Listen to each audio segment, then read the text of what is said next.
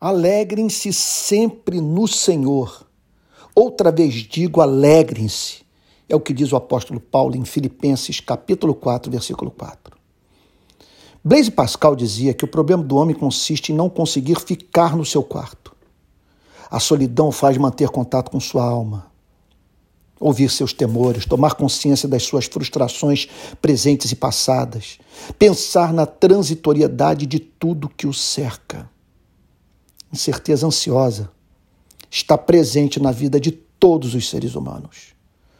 Quando chegamos à meia-idade, o cinismo torna-se a grande tentação da vida. Ficamos expostos a sempre sentir pena de quem ri por não saber que é infeliz. O que é o cristianismo? É o que entra nesse quarto e desconstrói os argumentos do desespero. É Cristo perguntando: por que choras? Seu consolo não consiste em ensinar que é tolice lutar contra o destino.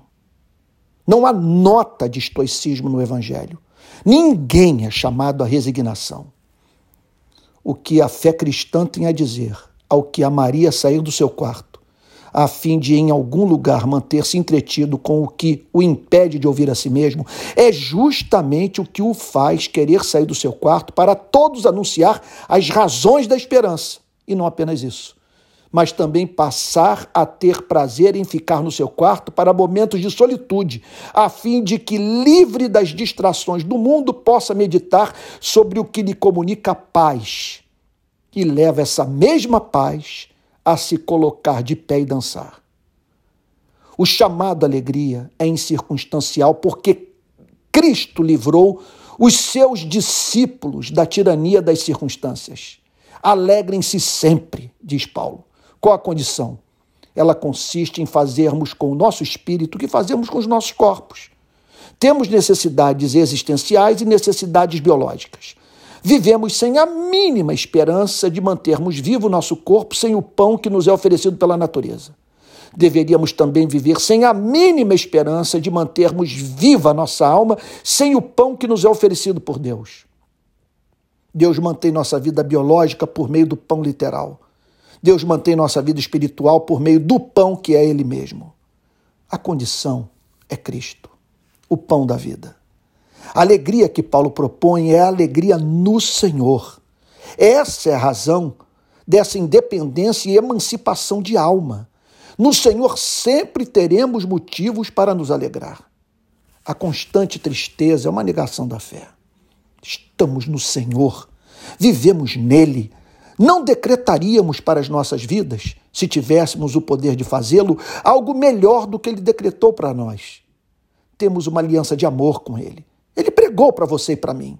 Chamou-nos para nos arrependermos e crermos.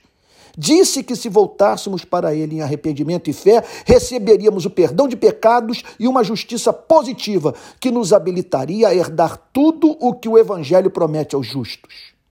Tudo.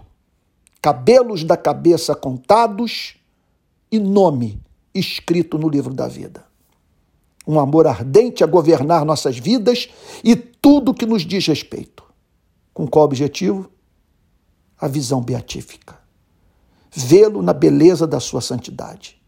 Olhar o único, o independente, o infinito, o autoexistente, o imutável, o santo, o justo, o sábio, o soberano, o doce, o Pai, e não apenas nele nos deleitarmos, mas também sabermos que ele se deleita em nós. Por isso, o apóstolo Paulo repete a exortação. Outra vez digo: alegrem-se. Um murro derruba o desespero e em seguida sua cabeça é cortada. Se estamos no Senhor, não temos mais inimigos. Deus não tem rival.